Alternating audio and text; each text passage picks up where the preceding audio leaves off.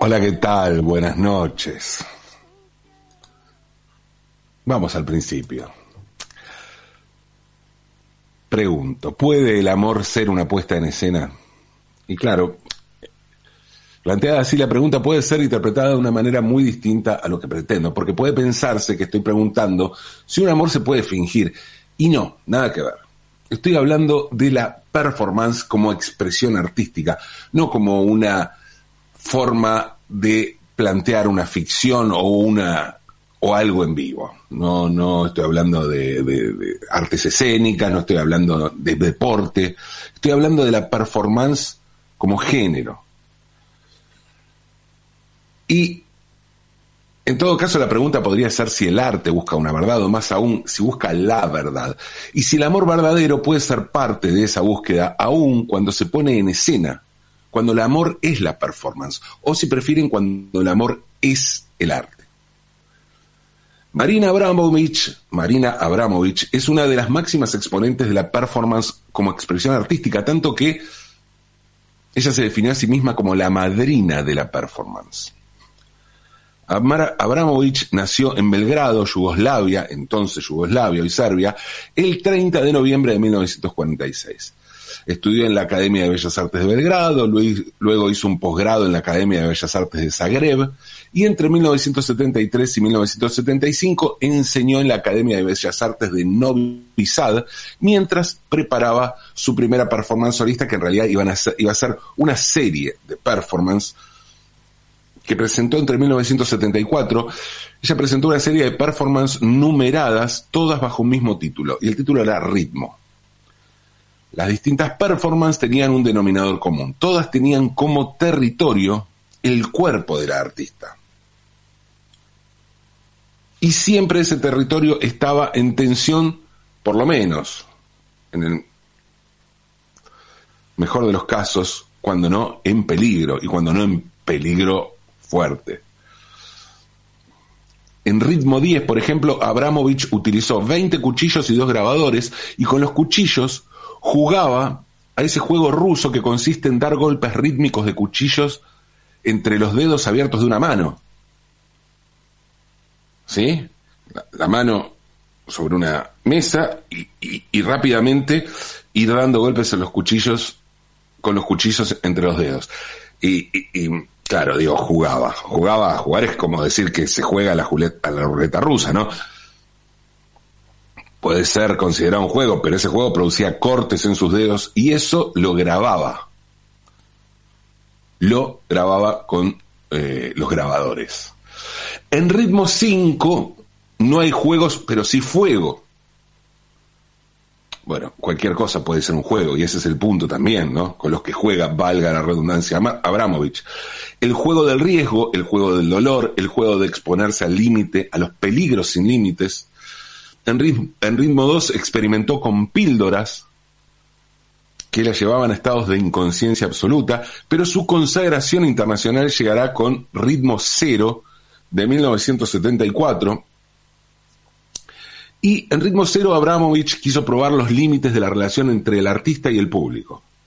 Y por eso se expuso literalmente en una sala de un modo absolutamente pasivo y puso su cuerpo a voluntad del público.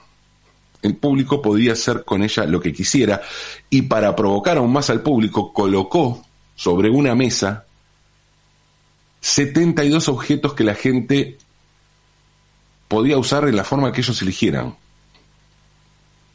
Algunos de esos objetos podían usarse de manera placentera, pero otros podían infligir dolor, incluso dañarla.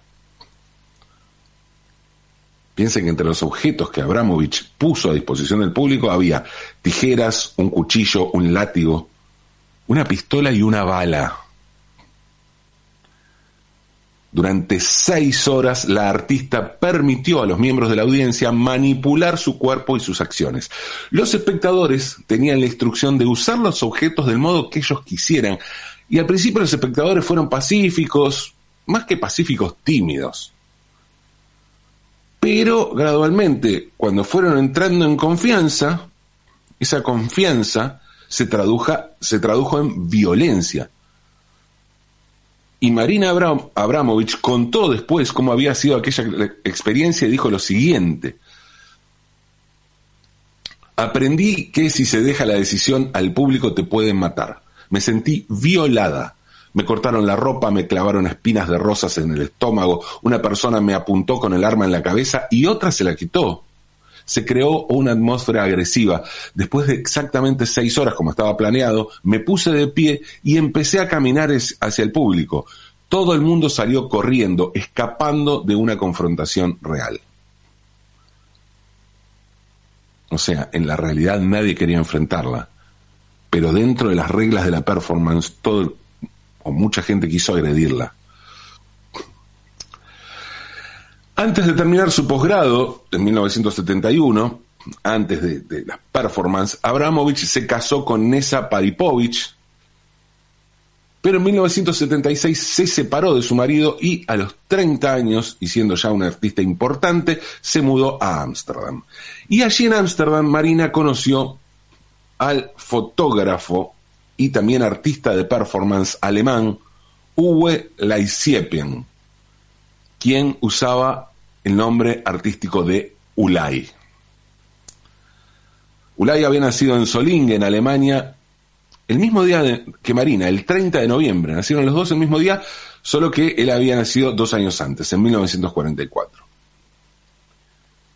Marina y Ulay se enamoraron perdidamente, entre otras cosas porque tenían una visión idéntica de la vida y del arte. No como cosas separadas, como un todo.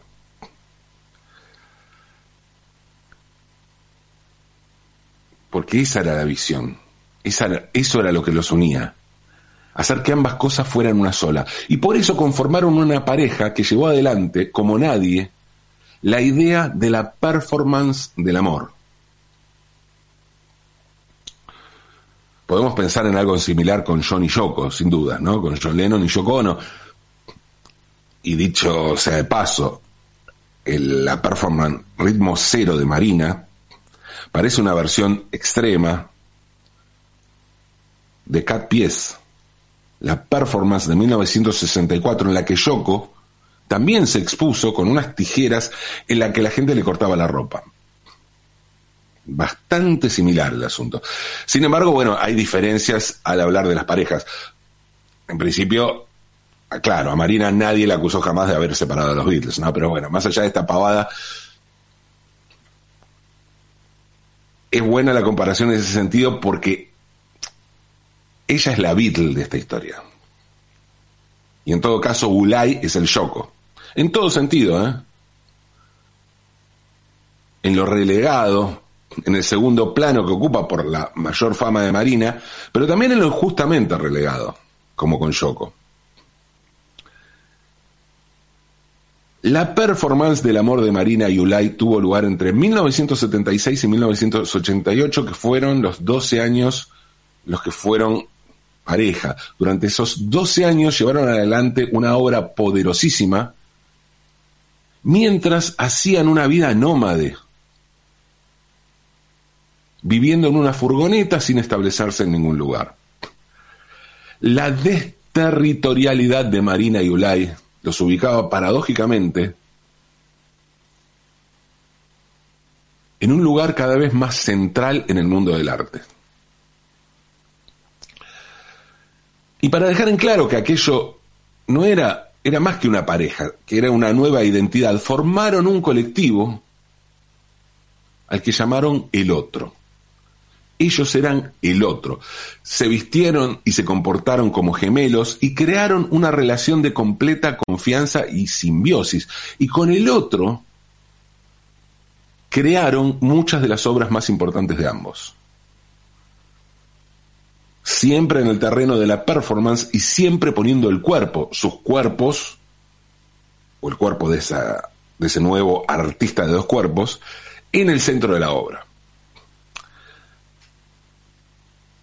En 1976, poco después de conocerse, el flechazo del amor performático fue inmediato y ese mismo año presentaron la obra Relation in Movement, o Relación en Movimiento, donde la pareja conducía su automóvil dentro de un museo dando 365 vueltas. Y mientras manejaban, un líquido negro salía del auto formando una especie de escultura. Cada vuelta representaba un año.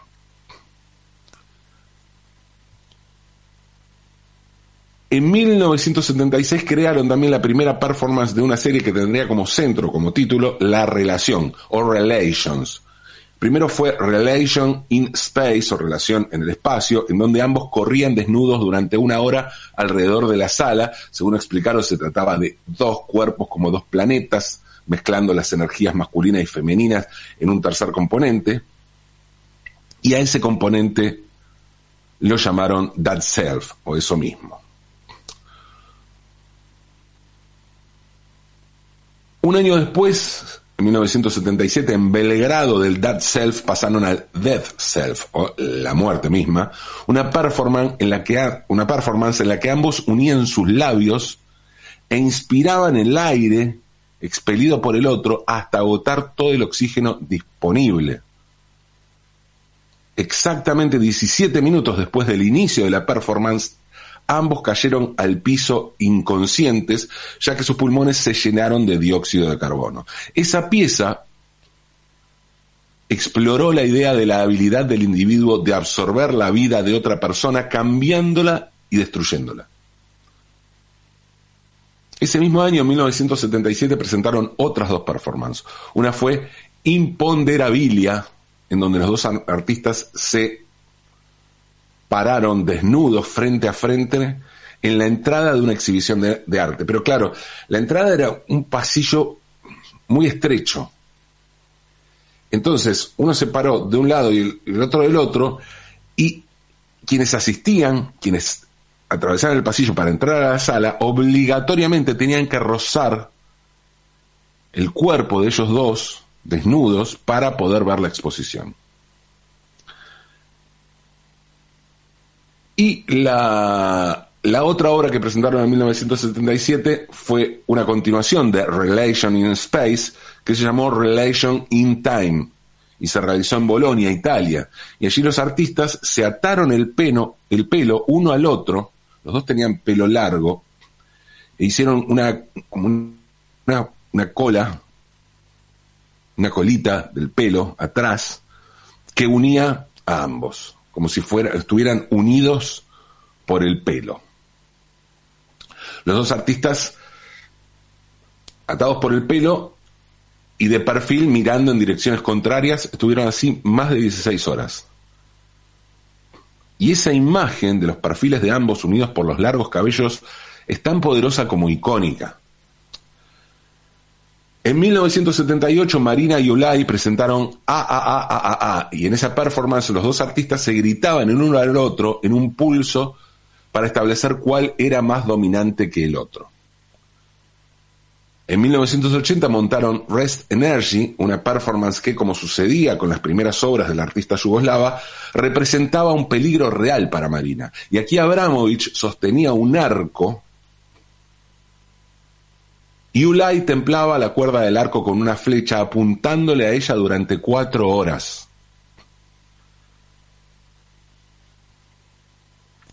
Después de una muy extensa y muy reconocida en el mundo del arte obra en conjunto, con esta identidad conjunto,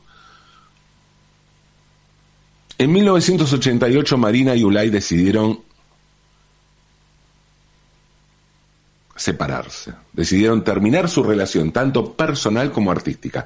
Y lo hicieron, claro, como habían hecho todo en su vida y en su obra, con una performance que consistía en lo siguiente. Ambos caminarían por la muralla china cada uno comenzando por los extremos opuestos, para encontrarse finalmente en el centro. Abramovich, Abramovich contó después que concibió esta caminata en un sueño y que esto le proporcionó lo que para ella era un fin apropiado y romántico a una relación llena de misticismo, energía y atracción. Y aquella caminata sería una metáfora de esos caminos que el destino une para siempre a pesar de las distancias.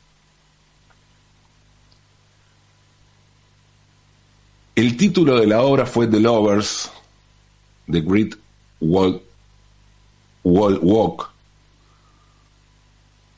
o sea, los amantes, la gran caminata por la muralla, y en ella cada uno de los artistas, uno de ellos dos, caminó durante 90 días para recorrer cada uno 2.500 kilómetros. Abramovich contó cómo fue, después contó cómo fue aquella experiencia y dijo lo siguiente. Ese paseo se convirtió en un completo drama personal. Ulay partió del desierto de Gobi y yo del Mar Amarillo. Tras caminar cada uno 2.500 kilómetros, nos encontramos en el medio y nos despedimos. Necesitábamos de alguna forma un final como de película. Al final los dos estaríamos siempre solos, hiciéramos lo que hiciéramos.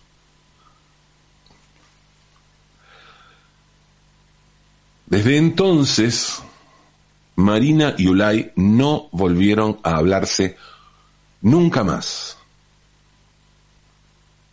Nunca más. Cada uno continuó creando, Ulay volvió primero a Alemania a dar clases, más tarde regresó a Ámsterdam, donde en 2007 presentó lo que sería su última performance, titulada Mediamatics, está sucediendo ahora. Y Marina, por su parte, iba a presentar varias obras. En 2005 eh, presentó una suerte de como, sería, como una especie de disco de covers, pero del arte, con una muestra en el Museo Guggenheim de Nueva York, con siete performances, dos propias y otras cinco recreaciones de otros artistas que ella considera como las fundamentales, obras fundamentales de la performance, de este lenguaje en los años 60 y 70 del siglo XX. Entre ellas recreó la famosa ¿Cómo explicarle el arte a una liebre muerta del alemán Joseph Beuys? En 2010, el el Museo de Arte Moderno de Nueva York montó una retrospectiva de Marina Abramovich, donde además la artista presentó una nueva obra, una performance titulada The Artist is present, o sea, la artista está presente. Y en ella, Marina se sentó durante ocho horas en una silla que enfrente tenía una mesa con otra silla, ¿no? Como una mesa para, para dos personas enfrentadas. Y allí los visitantes podían sentarse frente a ella y mirarla a los ojos durante un minuto sin decir una palabra. Sin que nadie supiera nada de esto, Ulay apareció en la muestra.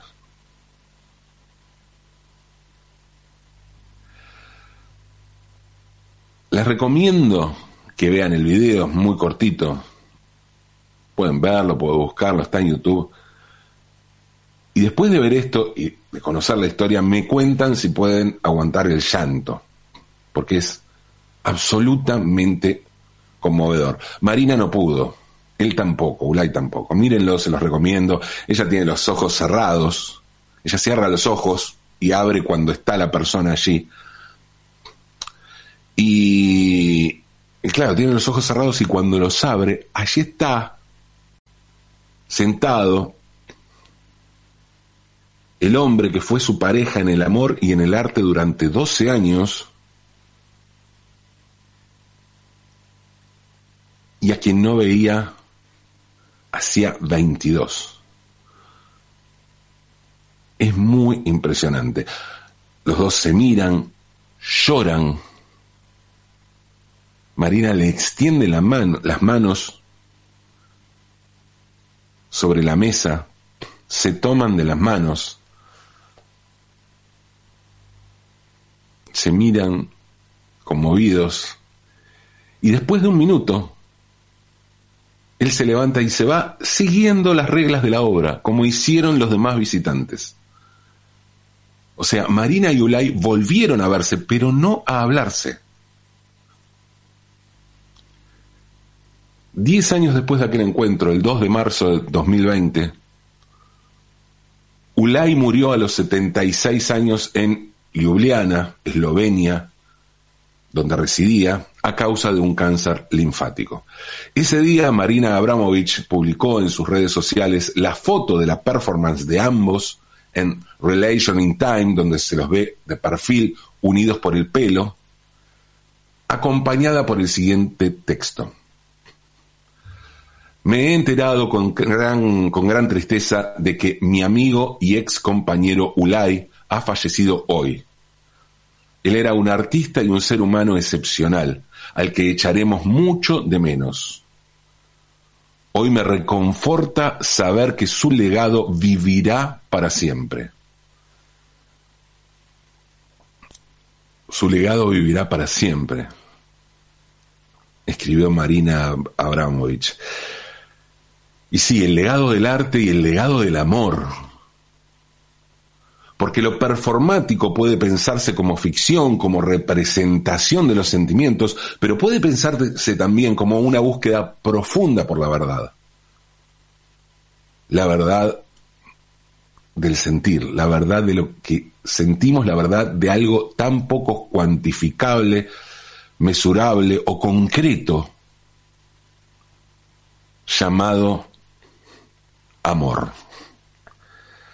El amor al arte o el arte del amor. Amemos. Arte, arte, arte. Y amor.